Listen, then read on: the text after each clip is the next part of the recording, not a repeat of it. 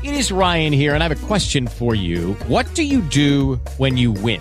Like, are you a fist pumper? A woohooer, a hand clapper, a high fiver. I kind of like the high five, but if you want to hone in on those winning moves, check out Chumba Casino. At ChumbaCasino.com, choose from hundreds of social casino style games for your chance to redeem serious cash prizes. There are new game releases weekly, plus free daily bonuses. So don't wait. Start having the most fun ever at ChumbaCasino.com. No purchase necessary. BGW. Void were prohibited by law. See terms and conditions. 18 plus. Preguntas de vida o muerte. Un podcast de Hagan Lío. Con Santi Zaboada. Bienvenidos a la segunda temporada de Preguntas de Vida o Muerte, el podcast de Hagan Lío. Y estamos este año con más ganas que nunca. Y como siempre, con mi compañero J. Y bueno, y bastante tristes por la marcha de Ramón, que se ha ido a Roma, pero algún día volverá. Y hoy estamos con Freddy Llerena. Bienvenido, Freddy. Muchas gracias. Que bueno, para los que os preguntéis quién es Freddy, que supongo que sea poca gente la que se lo pregunte, pues Freddy es de Ecuador y viene de una familia numerosa y como, bueno, podéis ver los del vídeo de sacerdote, y descubrió su vocación cristiana a los 13 años y la sacerdotal a una temprana edad de los 17 años. Así mismo. Lo primero que me gustaría preguntarte es, pues como a los 17 años, ¿no? Que uno tiene muchas cosas en la cabeza, que uno no, no es del todo maduro, joder, ¿cómo te diste cuenta de algo tan enorme, ¿no? Bueno, eh, yo creo que en la vida de uno, cuando, cuando Dios llama a la vida cristiana y después a la vida sacerdotal, influye muchísimo, sí, el ambiente de hogar. Eh, mi, mi familia es medianamente cristiana, podríamos decirlo, ¿no? En, en aquel momento de, de, mi vida. Pero sí influyeron muchísimo, por ejemplo, el hecho de que a mi parroquia llegara una comunidad religiosa de los misioneros identes. Entonces, ellos visitaban mi barrio y mensualmente a mí me gusta cantar, me gusta tocar la guitarra desde niño. Y pues me pedían que cantara en la misa Mm. y hacía lo que podía. Y fui entrando en diálogo con ellos en campamentos, en pequeños retiros espirituales, conociendo más chicos, eh, porque tenían una labor y tienen una labor muy impresionante con niños, eh, con la juventud idente, y eso me fue metiendo en la vida eclesial, en la vida eclesial, en la vida de oración también, porque son gente que, que ora mucho y que también se forma intelectualmente bastante. Entonces así estuve con ellos durante unos eh, cinco años, cinco años, con, con una adolescencia eh, muy normal, muy normal y también, bueno, yo estudié en un colegio, eh, en, en, Ecuador se llama colegio fiscal, es decir, del Estado, ¿no? Entonces no religioso. Y eso implicaba que tenía muchos compañeros que no tenían mi misma visión. Entonces, por estar a la altura de ellos, pues como que caminaba en ese ambientillo mundano Hmm. y me costaba pues compaginar la vida cristiana con la vida del mundo. Hmm. Entonces tuve una adolescencia no conflictiva, pero sí un poco caótica, caótica, pero me salvó mucho la relación semanal que tenía con los misioneros y tenía mi confesión semanal y bueno, eh, eso hizo de que se fuese metiendo el Señor en mi corazón de poquito a poquito, pero a los 13 años de edad le conocí al Señor de verdad. Eh, un encuentro muy grande que tuve con él a través de un retiro espiritual con los misioneros occidentes. Pero nunca me llamó la atención el ser cura, nunca. Eh, hasta que a los 17 años de edad, de hecho, lo eh, vi por vez primera a un cura vestido con sotana. Eso me llamó la atención mucho. Ah, porque los misioneros no iban con sotana. No, no, no, ellos van, sí, se ponen su traje clerical, eh, pero sotana nunca. O sea, yo nunca había visto un cura de sotana, ¿no? Ostras. Y lo vi, y lo vi en la calle, caminando. Bueno, él, él, ahora es obispo, él fue rector del seminario de Ibarra, es Monseñor Danilo Echeverría, y es obispo auxiliar de Quito. Mm. Pero en aquel momento él era el rector, yo no sabía ni que era un seminario, ni que existía un seminario, porque había tenido solo relación con los misioneros occidentes. Pero cuando lo vi a Monseñor Danilo, me bajé del, del bus donde yo estaba eh, yendo a no, a no, sé qué hacer, pero me acuerdo claramente que me bajé del bus y solo me acerqué a saludarlo. Y me dijo, hola, ¿necesitas algo? No, no, solo quería saludarlo nada más. ¿Ah? Porque me llamó la atención. Ese me metió la espinita. Terminado el colegio fui a la universidad, fui a vivir como inquilino con los misioneros residentes eh, durante seis meses. Y claro, en esos seis meses teníamos todos los días media hora de oración en la noche, antes de, ir- de irnos a la cama. Y ahí el Señor se me metió, se metió, se metió, se metió. Sentía ese llamado muy fuerte al sacerdocio, no sabía cómo, cómo decirles a, a los misioneros residentes. Hasta que se ordenó diácono uno de República Checa que vivía en casa de los misioneros. Y lo ordenó aquel que yo lo vi vestido de, de sotana Hmm. en Quito. Y en ese mismo instante, él dijo algo impresionante en la misa. Dijo, chico joven, si tú sientes que Dios te llama a la vida sacerdotal, no tengas miedo. La decisión ya está tomada. Lánzate en los brazos del Señor como tu Padre. Y ahí sentí que en realidad no podía más y ahí tomé la decisión. En la ordenación diaconal de Sí, este, esa fue como la guinda, ¿no? La Sí, sí. gota ya que... Sí, sí, sí, sí, el enganche definitivo.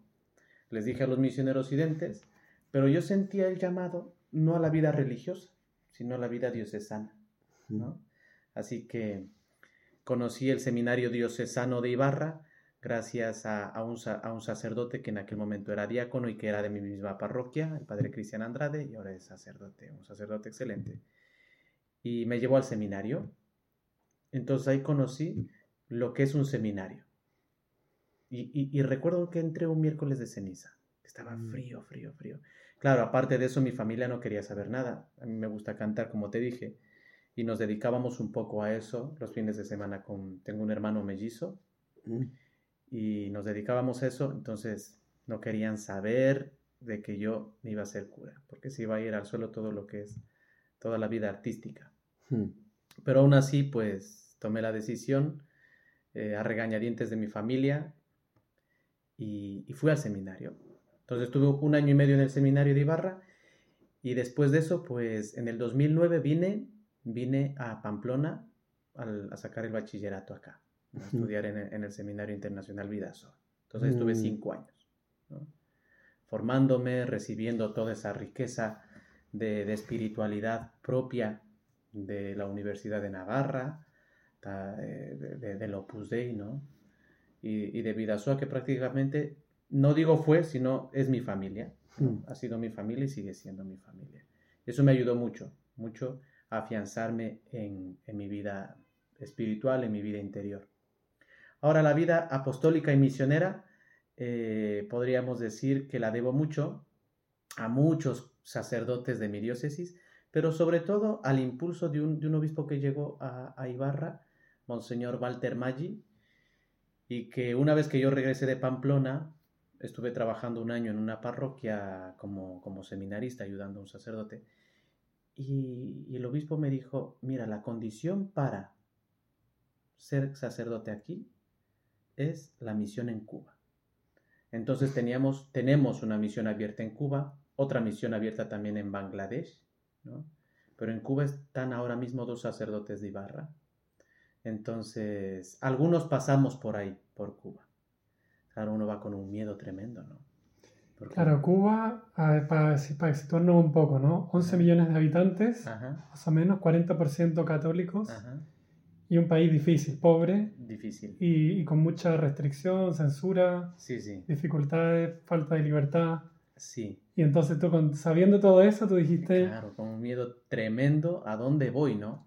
Sin conocer la realidad, sin conocer a los sacerdotes, ¿no? Con el que iba a vivir. Pero fue una experiencia que también, al igual que Vidasoa, fue una experiencia que a mí me marcó para siempre.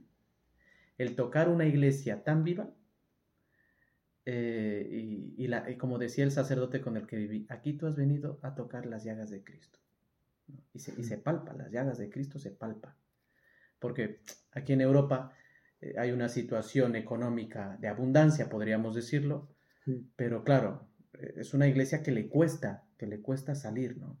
Pero ella es una iglesia pobre, de recursos, incluso de recursos humanos, porque muy poca gente, lo que dice eh, Padre Juan, eh, sí, el 40% católicos, pero de ese 40% quienes van a misa, ¿no? El, el 5%, podríamos decirlo. Pero ese 5% es una, es una iglesia que irradia, que irradia luz. Desde los laicos, desde los más niños hasta los más ancianos, desde el que tiene un poco acomodada la situación económica hasta aquel, aquel que, tiene, que no tiene nada. ¿no? Pero la comunidad es la que cuida de los pobres, la comunidad cristiana. Todo esto lo experimentaste trabajando un año como seminarista en una parroquia, ¿no? De ahí En de una Cuba. parroquia. Ese fue, eso- ese fue tu, tu, tu refugio, tu punto. Sí.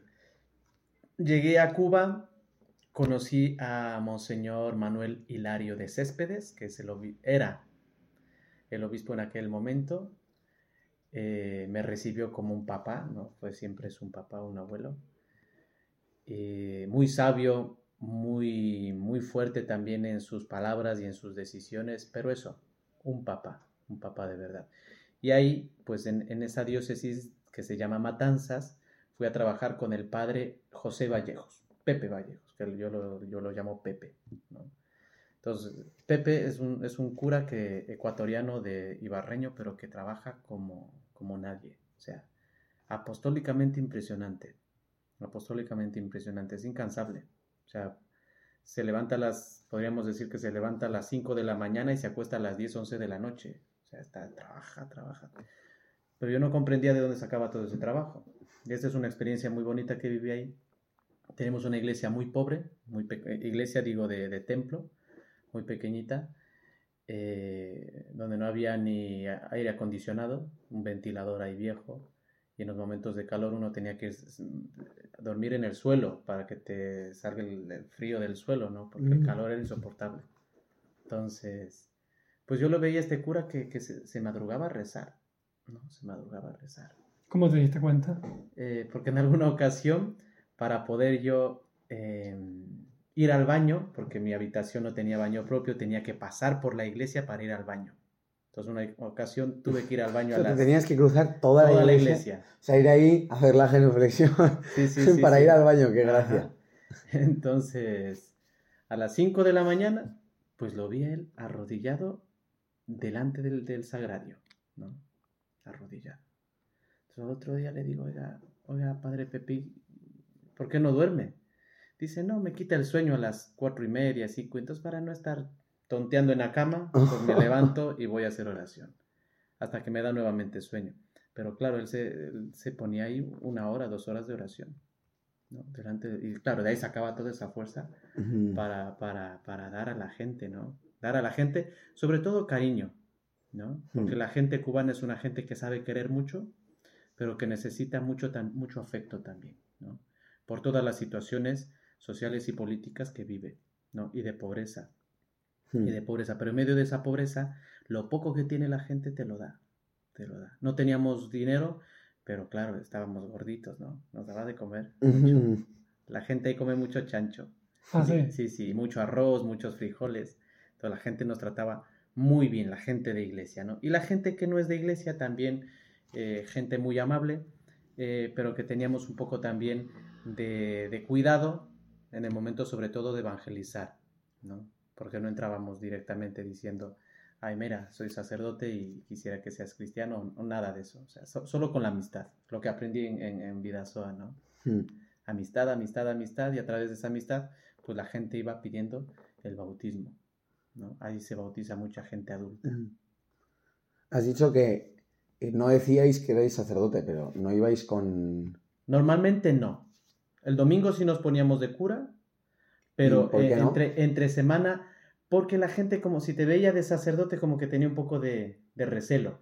Si cogía ¿no? como Sí, distancia, teni- ¿no? Sí, por cuestiones históricas y sociales, tenía un poquito de distancia. Entonces, preferiblemente, pues la gente te veía y tú la tratabas hasta que decías, oye, soy sacerdote. Ah, muy bien. Mm. Pero al principio procurábamos tener, tener ese, ese cuidado, ese Hmm. cuidado, ¿no?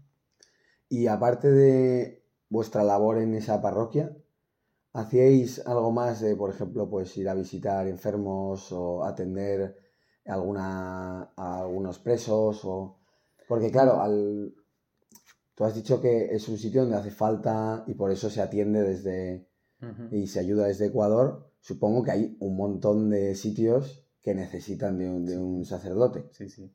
De hecho, en aquel momento en donde yo estaba en Matanzas, a duras penas estábamos unos 20 sacerdotes y la diócesis para estar un poco un poco, pues, eh, llena su, su, labor, necesitaba unos 100, ¿no? Entonces, lo, el trabajo que hacen allá es, es, es, el trabajo de los catequistas, ¿no? Ellos tienen un, una labor impresionante ahí. Los laicos, los laicos hacen una labor muy, muy bonita. Se han, se, se han apropiado tanto de su iglesia, de su fe, que ellos suplen las carencias. ¿No? Por eso nosotros ahí procurábamos, procurábamos formar laicos, mm. para que ellos sean los visitadores, ellos sean en las comunidades los que celebren la liturgia de la palabra, porque mm. era imposible pues nosotros llegar a todas las comunidades, imposible. Una vez al mes íbamos a una región a hacer misión, nos íbamos unos, una semana, pues una, una región grandísima, como, como decir Navarra, ¿no? Hmm. Y íbamos ahí, no había habido pastoral desde hace 50 años, desde la revolución, entonces era gente totalmente descristianizada. Hmm. Para decirte que en alguna ocasión fueron unas monjitas, unas monjas de, del Ecuador, a un pueblo que se llama Manicaragua y ahora están ellas ahí trabajando. Y claro, no habían visto una monja desde 50 años atrás. Joder. Entonces, cuando ellas llegaron, pensaban que eran, allá les llaman santeras, a las brujas. Entonces pensaban que eran santeras, ¿no? Que, y la gente les iba a decir, nos, nos, puedes hacer una limpia, una cura, ¿no? Porque, porque son santeras, ¿no? No, si somos religiosas, somos monjas. ¿Y eso qué es? ¿No? Entonces, eh, hay, hay, hay, realidades y situaciones en donde la gente no ha visto un sacerdote, no ha visto una, una, una monja. Entonces, una situación que, que requiere atención, atención y también el valor, ¿no? El valor de, de, laicos, de, religiosas, religiosos, sacerdotes que se animen a la misión. Y tú que estuviste ahí como seminarista, eh, ¿cómo fue tu, cómo te sentiste estando allá? Es decir, ¿algún momento tuviste un poco de miedo o estuviste siempre tranquilo? ¿Tú recomendarías a otra gente que, que fuese misionero ahí o es una cosa un poco no, no, que se animen, que se animen, que se animen, porque es un lugar muy bonito que te ayuda, te ayuda a desprenderte de ti mismo, ¿no? En aquel momento, pues me ayudó a mí a desintoxicarme de, las redes sociales, por ejemplo, porque no teníamos internet. Ahora hay, hay internet, ¿no? En aquel momento no había internet. Sabes, tú estabas en el 2015 y entiendo que el 3G llegó el 2018. Seguramente, seguramente, pero eh, no teníamos, y eso me ayudó. Me ayudó ¿Cómo fue esa adaptación de vivir en un mundo como más conectado a, a un mundo desconectado, al mundo real, ¿no? pues me costó, al principio me costó. Y me costó más volverme a adaptar al mundo real, entre comillas, cuando volví al Ecuador. Me costó muchísimo porque veía la abundancia. O sea, tú, tú ibas a una tienda, a, a Cuba, y no encontrabas nada. Nada, que ¿a qué te refieres con nada? O sea, por ejemplo, voy a comprar una pasta dental. Llegabas a, una, a un lugar a comprar una pasta dental. No es que no ha llegado, no tenemos pasta dental. Entonces, ¿con qué te vas a lavar los dientes? Pues con jabón. No hay de otra, ¿no? Entonces, ¿qué vas a hacer? Entonces, esas limitaciones hacía que tú sepas eh, cuidar las cosas, ¿no? Íbamos por la calle con el padre Pepe caminando en alguna ocasión y, claro, yo lo veía que iba así por la calle mirando al suelo. Le digo, padre, ¿por qué mira tanto al suelo? No, es que estoy buscando un clavo, decía. ¿Un clavo? ¿Y para qué? Me hace falta un clavo y como los caballos aquí pasan por las calles, va a ver si es que se ha caído de la herradura un clavo. Entonces eso se te mete en la cabeza y tú vas a por la calle sin darte cuenta viendo lo que puedes cogerlo y lo agarras, ¿no? O estas bolsas de plástico. Bolsa de plástico que veíamos, la, la, la cogíamos, la lavábamos y la utilizábamos. Y cuando llego al Ecuador y veo la abundancia, me costó mucho. Y veo la tecnología y que todo el mundo está, pues ahí, pues me costó un montón, me costaba de verdad.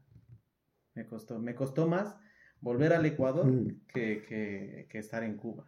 extrañaba mucho Cuba. ¿Y qué otras dificultades tuviste, por ejemplo, en el ámbito de cosas de comer? ¿Era fácil comer de todo o de repente había cosas que eran más difíciles? No, en esa, en esa situación yo creo que por mi, por mi realidad, eh, mamá nos enseñó a comer todo. Entonces yo como de todo, o sea, lo que me pongan me lo como. Sí tuve una cierta complicación en cuestiones de salud, porque en alguna ocasión Cuba tiene, tiene, para mi criterio, una de las mejores playas del mundo, ¿no? Varadero. Entonces, son playas lindísimas. Y, y claro, ahí había una, una fosa de agua y era toda cristalina. Y ahí a, a fondo habían peces y yo me, me, o sea, me quité la ropa y me clavé, ¿no? De la emoción de ver eso. Entonces creo que era agua estancada. Entonces se me metió el agua al oído y tuve una infección muy fuerte al oído. Entonces estuve así dos semanas hasta que a un vecino yo estaba ya llorando porque eran dolores terribles del oído. Y, le dije, oye, ayúdame, no avanzo. Y él era muy cercano, es muy cercano a la parroquia, ¿no? Y él tenía sus amiguillos, eh, su, su mundito ahí de cubanos, de médicos, y me llevó a la casa de uno de sus amigos médicos y me hizo un lavado y, y me sanó el oído. ¿no? Esa era una, una dificultad. Otra dificultad era el calor. Cuando venía el calor fuerte y no tenías tu aire acondicionado y solo, y solo ese ventilador, pues yo tenía que dormir en el suelo porque era la única manera de yo de dormir, no descansar, porque al otro día me levantaba adoloridísimo el cuerpo Ya. pero sí, sí, sí dormir, o sea, por, por el calor ex- excesivo que había. Mm. Las dificultades grandes no las tuve, Mm. aparte de eso. Lo único que recibí de ahí fue del Señor mucho cariño a través de la gente, a través de los sacerdotes. Es otra de las, de las riquezas de la iglesia de Cuba, la fraternidad sacerdotal. Es espectacular. Ahí todos los sacerdotes nos, nos, nos conocíamos, nos queríamos, nos ayudábamos. Eh, salíamos juntos a comer cualquier cosita ahí, ¿no? Y, y- y con el obispo que era uno más con nosotros. Se comportaba a veces como, como otro cura, ¿no? Y, y te hacía bromas y te visitaba, se- mensualmente a mí me visitaba para preguntarme un- únicamente cómo estás, te has confesado, necesitas medi- medicación, ¿no? Eso hacía el obispo Mm. Un padre. un papa. Y eso, y eso claro, te sostiene. Si no, Cuba no, no, es insostenible si no hay alguien que te cuide. Mm. Y el obispo en esa parte, pues supo cuidarnos mucho. Mm. Un hombre muy santo. Los, los obispos de Cuba son, son santos, para mi criterio, sabios, y son confesores de la fe Mm. en esa situación que ellos tienen que vivir. Otra realidad, un regalo grandísimo que también pude, pude experimentar fue la presencia del Papa Francisco allá. Ah, mira, qué suerte. justo, justo en ese año fue el Papa Francisco y, y claro, se dio un, un encuentro espectacular de todos los católicos ahí, ¿no? Eh, re- Fue a reavivar la fe, a, a dar fortaleza, a impulsar la cuestión eh, apostólica, ¿no? Y, y verles a, a- tantos sacerdotes que también de fuera venían, obispos y cardenales, y veían esa, esa realidad de una iglesia viva, ¿no? independientemente de toda la realidad social y política o económica que hay alrededor, pues lo que vi- vio el Papa Francisco ahí fue una iglesia viva, Mm. ¿no? Una iglesia viva. Y eso es lo que se vive en Cuba. Yo, volviendo antes a lo que has dicho de que ibais a una región, has dicho, íbamos a hacer misión.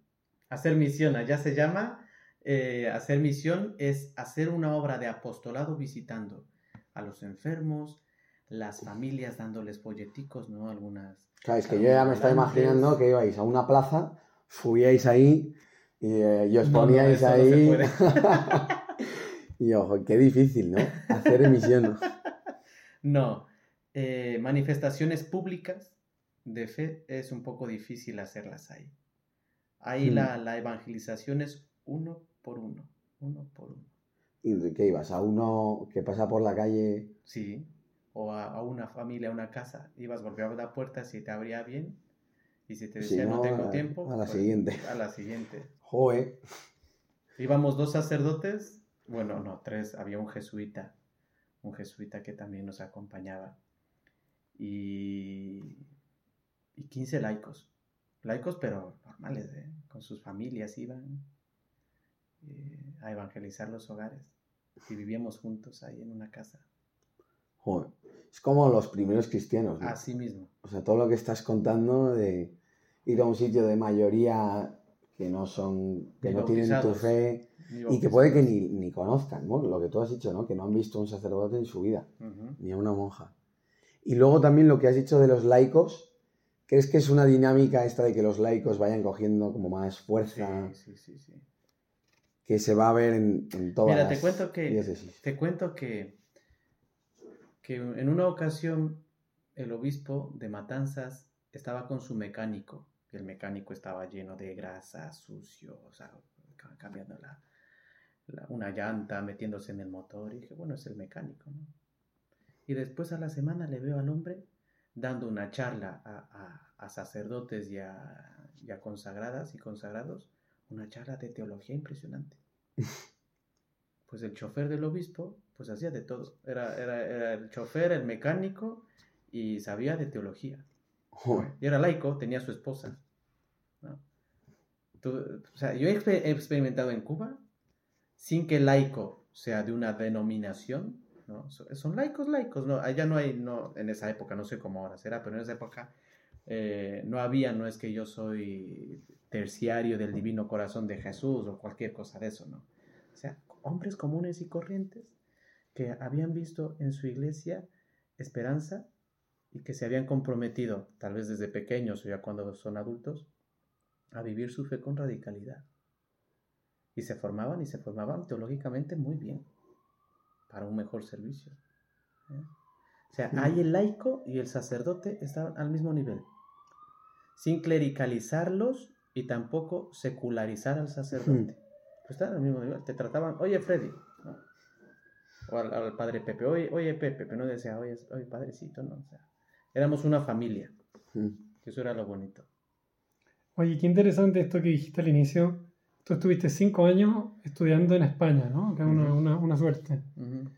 Luego volviste a Ecuador, al seminario de Ecuador, y luego el obispo te envió un año a Cuba.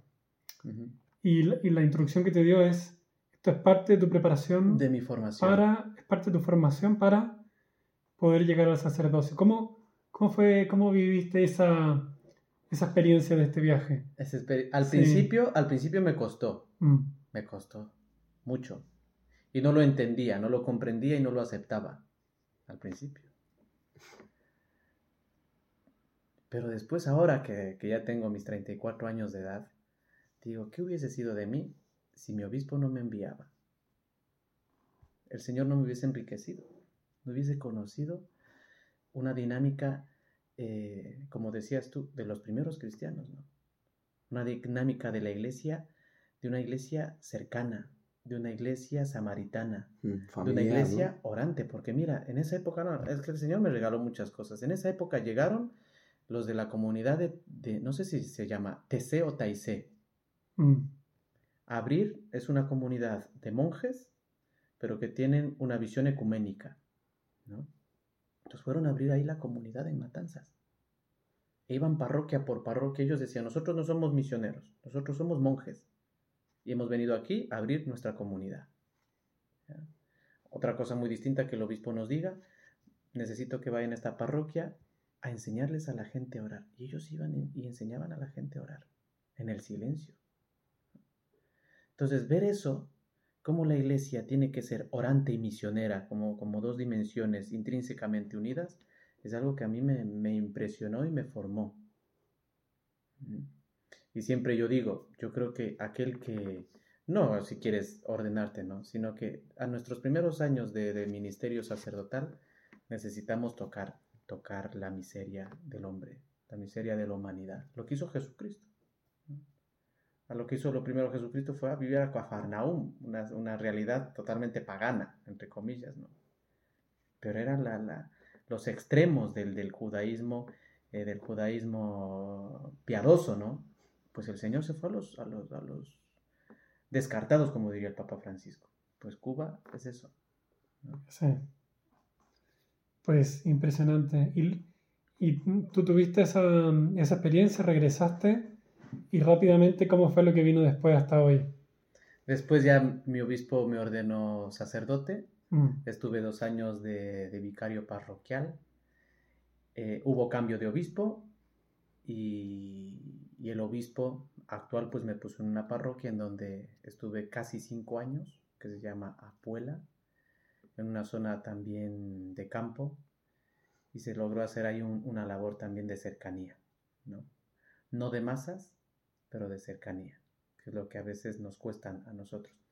Un dato importante que nos dijo un obispo en Cuba cuando nos daba un retiro espiritual, eh, Monseñor Emilio Aranguren, nos dijo, a ver, ustedes vienen de Latinoamérica eh, o pueden venir de Europa, pero tienen que venir con una, una- mentalidad distinta. Y nos decía de que en alguna ocasión un sacerdote mexicano, en Semana Santa, el miércoles de ceniza, fue donde el obispo, mostrándole su- su dedo pulgar, con la ceniza aquí manchada, llorando y diciéndole uno. Solo he puesto la ceniza uno. En todo el miércoles de ceniza. Me voy. El padrecito cogió sus cosas y se fue. Claro, él venía de una realidad en donde la iglesia el miércoles de ceniza está a rebosar y no te dejan ni, ni respirar. Entonces tienen que venir con una, una mentalidad distinta. Y me ayudó mucho él porque decía, si tú vas a la parroquia y no hay gente para celebrar la misa, pues celebras tú solo en la sacristía. ¿Eh? Porque ahí estás construyendo la iglesia. Y aquí en la misión, en la evangelización de Cuba, tienes que hacer un triple movimiento. Inverso a lo que se hace en, en- América Latina o en Occidente. ¿Cuál es ese, ese movimiento? Primero lo que hacemos nosotros es eh, celebrar, después formar y después pastorear. Aquí es distinto. Celebrar Celebrar, la misa, formar formar a la, a la gente y pastorear. y pastorear. Eso es lo que se hace normalmente. Mm. Pues aquí es distinto. Aquí tú tienes que venir primero pastorear, visitar las familias, ser cercano. Una vez que, que la gente te conoce, que, que ve que eres un sacerdote o religioso religiosa cercano, pues lo segundo será formar. De poco a poco irás formando a la gente, formando pequeñas comunidades, dándoles catequesis. Y muy, muy, muy después harás unas celebraciones vivas. Hmm. Porque si tú quieres hacer al revés, aquí tú vas a estar eh, como Papá Noel en Semana Santa, perdido, ¿no? Perdidísimo. Mm. Entonces eso a mí me ayudó y me ha ayudado en las parroquias donde yo he estado a hacer eso, ¿no? Lo primero es, es la cercanía, lo que, lo, que, lo que ha enseñado San José María, ¿no? La amistad de confidencia, ¿no? Cercanía, confidencia, es eso. Y después ya, ya la gente sentirá la necesidad de encontrarse con el Señor en, el, en la celebración eucarística, en la palabra, pero esos pasos los han dado los primeros cristianos y es algo que, que, se, que yo lo experimenté de una manera viva en Cuba. La gente que está ahí en, en Cuba, la, la gente que participa en la misa, que tiene esta experiencia como más viva que decías tú, este 5% y tal, ¿en qué, en qué se nota que, que tienen ese entusiasmo? ¿En qué, qué fue, ¿Cómo podrías caracterizarlo? Esa actitud. De cercanía en la Sí. caridad, Mm, en la caridad. Ellos, ellos demuestran su fe siendo caritativos, ¿no? Primero con la gente de su parroquia, con su pastor, con su sacerdote, y después con la gente que lo necesita, ¿no? Con lo poquito que tienen, ¿eh? Hmm. En su caridad y en la misión, o sea, porque los laicos allá se caracterizan por tener esa, esa, esa conciencia viva de que son misioneros, ¿no? de que tienen que llevar la palabra a sus vecinos, a- siempre teniendo sus, sus pequeños cuidados, pero saben que, que son eso. Y también en la alegría que irradian en la celebración. La iglesia de Cuba es una iglesia en donde tú celebras la Eucaristía y es todo cantos con alegría, con palmas, con guitarras, o sea, es, un- es una fiesta, una fiesta. recuperaste tu... A ti te gusta mucho la música. Ujú, O sea que también eso te, te gustó especialmente. Claro, la música cubana es lindísima. Mm. y sobre todo la misa, ahí tienen cantos muy, muy lindos caribeños, Mm. eh, litúrgicos, y que me ayudó también en eso. Luego, alguna historia con la que tú te quedes, pues alguna vez que se haya visto los frutos de, de todo lo que habéis dicho de vuestro pastoreo, de luego vuestra amistad con la gente, de formar, y que eso se haya visto reflejado en celebraciones o en historias y tal, algo que, que aliente a, a toda la gente que, que quizás está en una situación, a ver, que no todo el mundo va a estar en la situación de, oye, que me mandan a Cuba, pero, Ajá. pero sí en la situación de, oye, me voy de Erasmus a un sitio, a una residencia donde yo soy el único católico. Ajá. O estoy en un grupo de amigos donde yo soy el único católico. Entonces, seguro que tú allí en Cuba has visto, pues muchas veces, que lo que vosotros sembrabais o lo que el Señor hacía por medio de vosotros dio frutos. Entonces, si podías compartir alguna. Pues mira, eh, algo que nos decía Monseñor Manuel, el obispo de Matanzas, que de- debíamos ser como los ratones, decía él, ¿no? ¿Qué hace el ratón cuando está en la casa, en, la- en- en una casa cualquiera? Sale de su escondite, ve que está la comida o el, o el queso, sale rapidito, coge un pedacito y vuelve a su guarida, ¿no? Eso implica que el, que el ratón no tiene que dejarse ni ver ni oler por el gato, porque si no te, te come y estás muerto, ¿no? Era, era una imagen que él utilizaba. Entonces él decía, deben ser, ser ustedes muy cuidadosos al acercarse y manifestar o testimoniar su fe con la palabra, ¿no? Entonces, frutos inmediatos de, de ver, ve, chuta, cómo, cómo se, ha, se, ha, se ha convertido esta persona, pues no la pude ver. Tal vez ahora, tal vez ahora, pero algo que me ayudó muchísimo a no desanimarme es lo que alguna vez me dijo un sacerdote aquí en Vidasoa, que, que está en el cielo, don Juan Antonio Gil Tamayo, me dijo, mira, Freddy, eh, la evangelización, la pastoral, el estudio que también es pastoral, que tú realizas tal vez el fruto inmediato no lo veas, no lo veas, porque ese fruto seguramente está surgiendo en Japón o está surgiendo en la India o en la China por la comunión de los santos, porque somos un cuerpo. En Cuba yo creo que, que- el fruto eh, es que la comunidad se sostiene. El fruto es que la iglesia, a pesar de los avatares que ha tenido en Cuba, vive.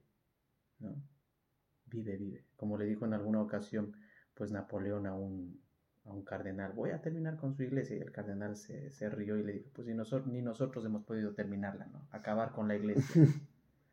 pues eso creo que es el fruto, la, la perseverancia y que sigan perseverando y que los niños que, que van naciendo, pues se van enamorando de su fe. ¿no? Así de poco a poco va creciendo.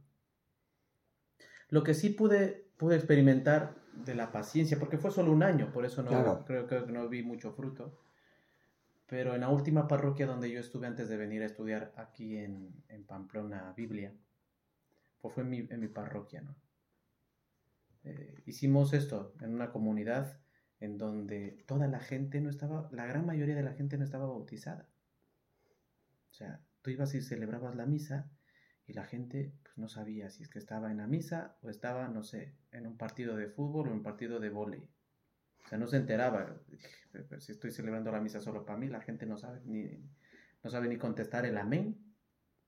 Entonces, lo que la dinámica que hicimos fue hacer misión, visitar los hogares, traer misioneros eh, de laicos, eh, de Regnum Christi, que también me ayudaron en una ocasión ahí. Hicieron pues la, la visita a las familias, teníamos otro laico que semanalmente los, los visitaba también, esta comunidad en la montaña, que una casa estaba retirada de otra casa a un kilómetro, entonces es caminar bastante.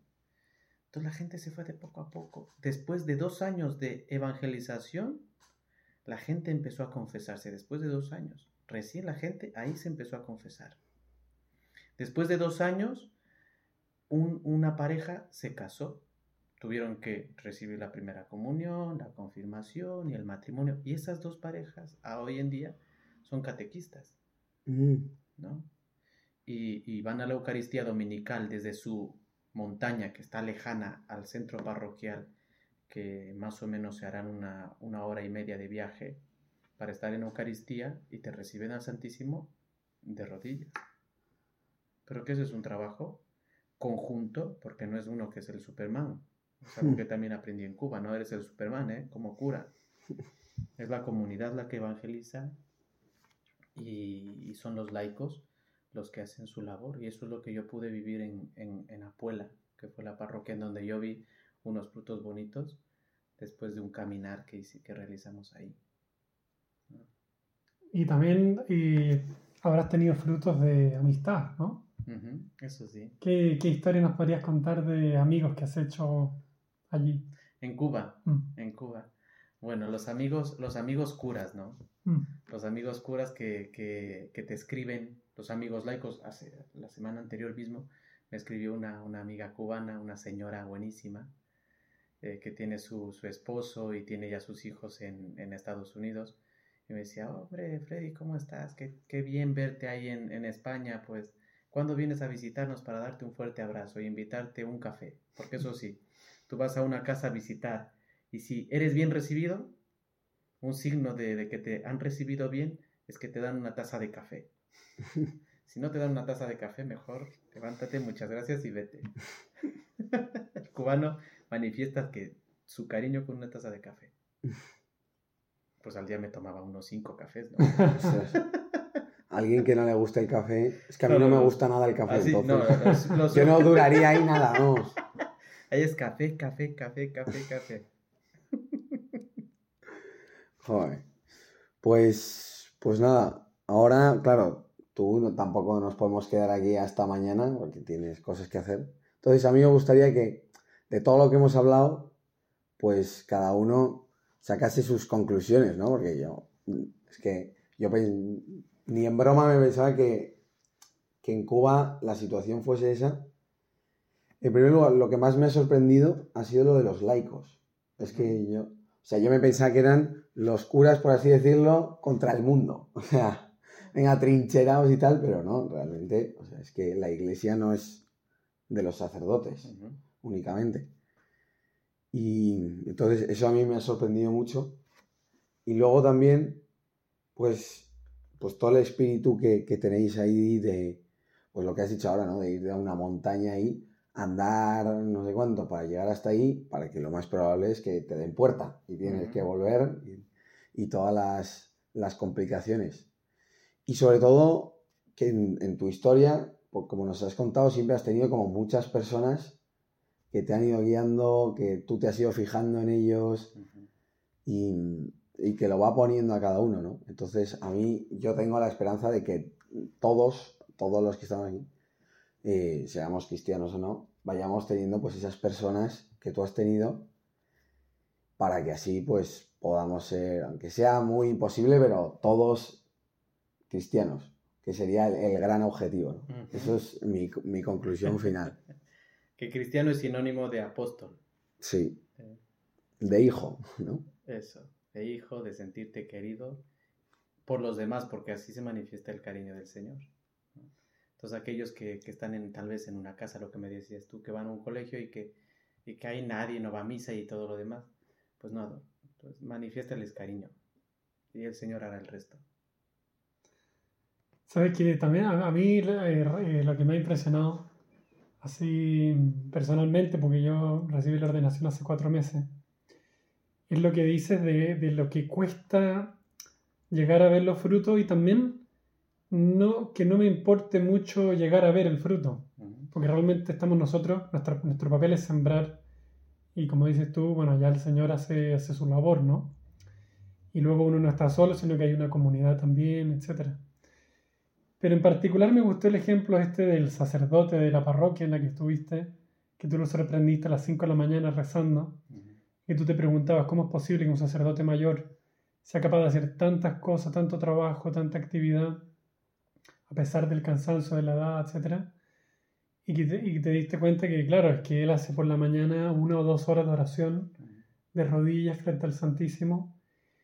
Pues quizá, quizá tu, tu experiencia en Cuba, no sé, a mí, como yo la he recibido, la titularía como echar raíces como echar raíces y ya pues por encima están ocurriendo cosas, están, están saliendo frutos, pero yo estoy preocupado de profundizar, de echar raíces y, y- lo que cuentas me anima también a mi propia vida espiritual de, de vivir mejor esa oración de la mañana, ¿no? Que ahí, ahí es el momento de echar.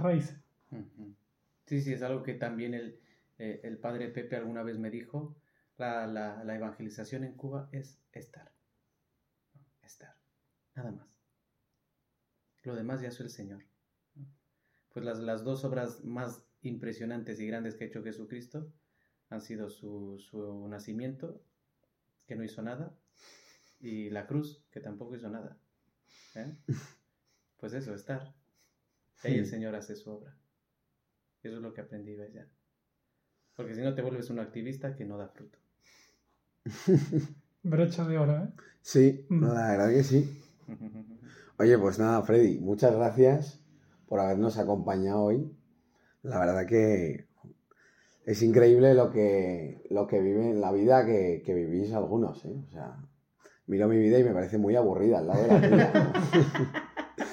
y eso, no sé si queréis decir algo para, para despedir este podcast. Aunque bueno, tu cierre ya ha sido bastante bueno. Muchísimas gracias, Freddy. Espectacular. a ustedes, a ustedes. Pues nada, así inauguramos esta segunda temporada. Que bueno, que, que empieza fuerte, ¿no? Y que ya estamos maquinando cosas, a ver si ven la luz. Pero bueno, también como, como Freddy estamos sembrando, ¿no, Jota? Nosotros. y bueno, pues muchas gracias a todos y nos vemos en el siguiente podcast. Hasta luego. Hasta luego. With Lucky Land slots, you can get lucky just about anywhere. Dearly beloved, we are gathered here today to. Has anyone seen the bride and groom? Sorry, sorry, we're here. We were getting lucky in the limo and we lost track of time. No, Lucky Land Casino, with cash prizes that add up quicker than a guest registry. In that case, I pronounce you lucky. Play for free at LuckyLandSlots.com. Daily bonuses are waiting. No purchase necessary. Void where prohibited by law. 18 plus. Terms and conditions apply. See website for details.